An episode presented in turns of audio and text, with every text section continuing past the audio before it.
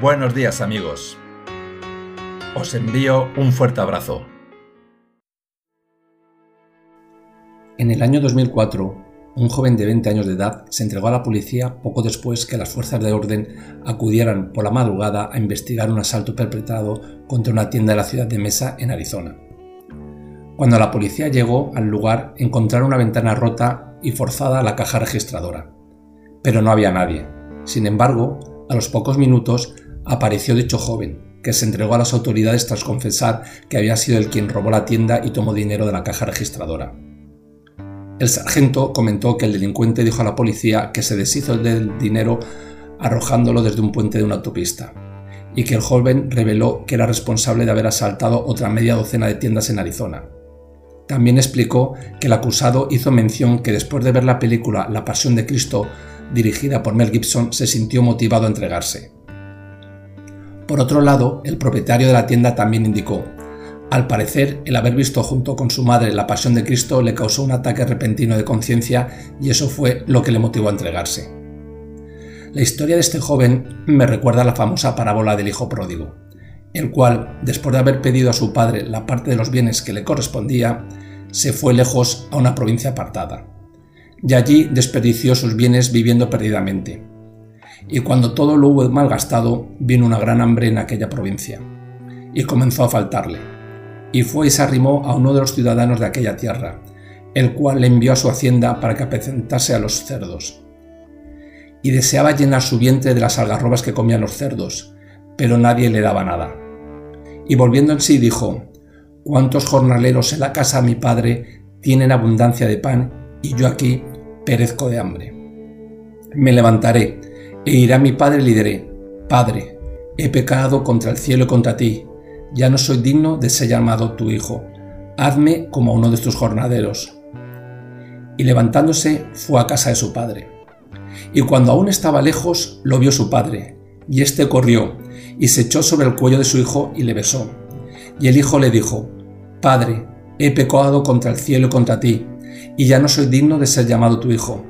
Pero el padre dijo a sus siervos, Sacad el mejor vestido y vestidle, ponedle un anillo en su mano, y calzado en sus pies, y traed el becerro gordo y matadlo, y comamos y hagamos fiesta, porque este mi hijo estaba muerto y ha revivido, se había perdido y es hallado.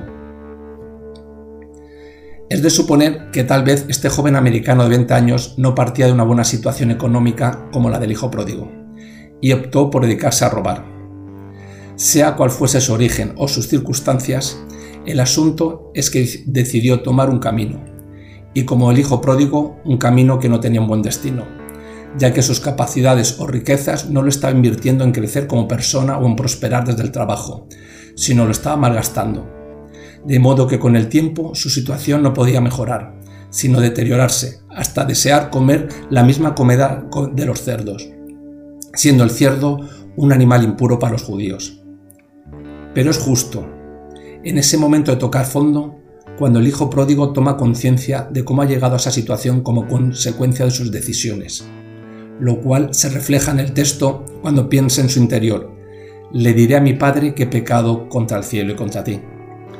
Y después asume su parte de responsabilidad cuando se considera que debe ser tratado como un jornalero. Análogamente, el joven ladrón, al ver en la película de la Pasión cómo Jesucristo es azotado tan cruelmente y cómo carga la cruz, tomaría conciencia de sus malos actos, y como Jesús estaba pagando por él, se dijera interiormente, yo no quiero ser responsable de un latigazo más sobre Jesús por mis actos, o un paso más de Jesús cargando con la cruz por mis pecados. Entonces decidiese asumir su responsabilidad, entregarse y responder ante la justicia.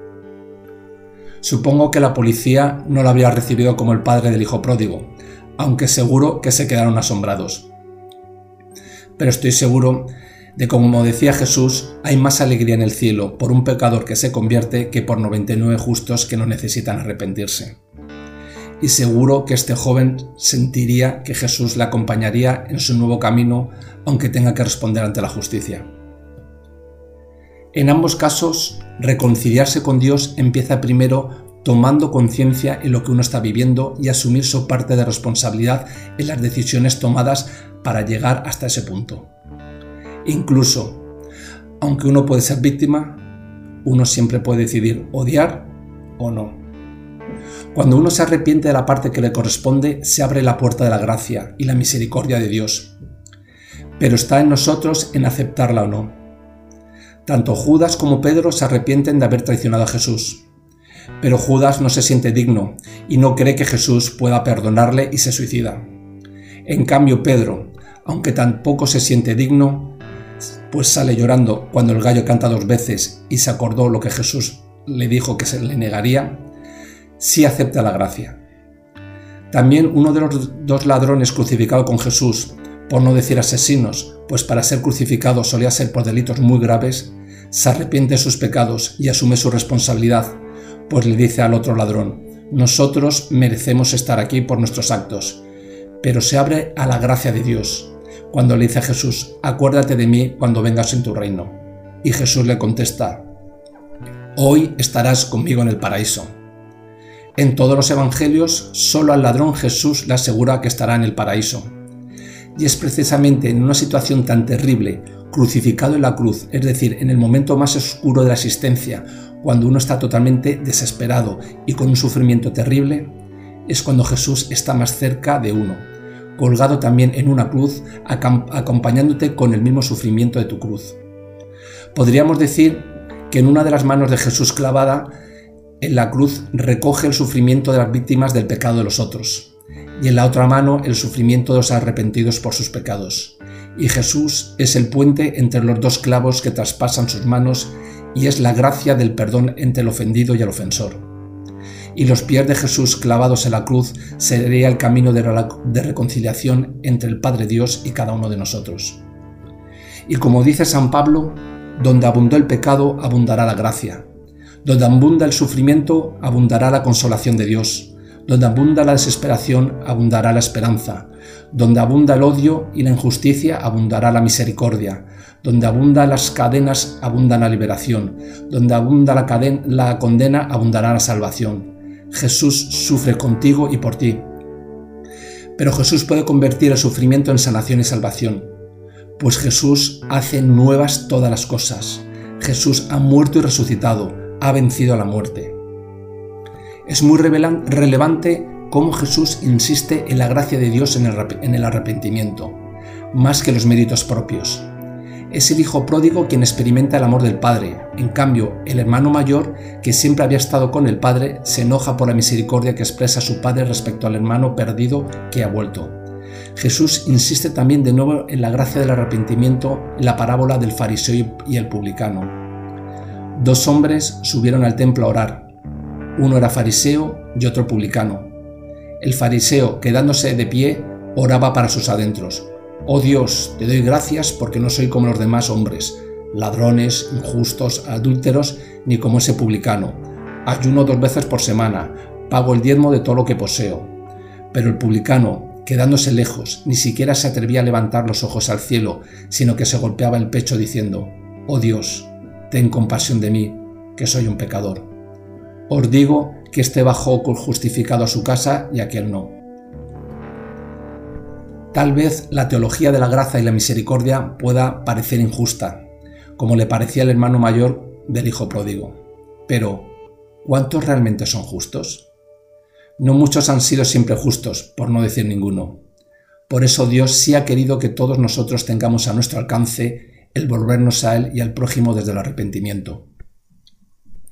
No hay más oscuridad que Dios no pueda iluminar, mayor problema que Dios no pueda arreglar, mayor muro que no pueda saltar, mayor cadena que no pueda romper, mayor división que no pueda unir, mayor sufrimiento que no pueda aliviar. Dios, como el Padre del Hijo pródigo, nos está esperando siempre con los brazos abiertos. Tomar conciencia de nuestra situación, arrepentirse de nuestros malos actos o actitudes, asumir nuestra parte de responsabilidad y empezar a dirigirnos a Él es el camino más rápido para llegar a Él. No tengas miedo a dar ese paso para volver a la casa del Padre.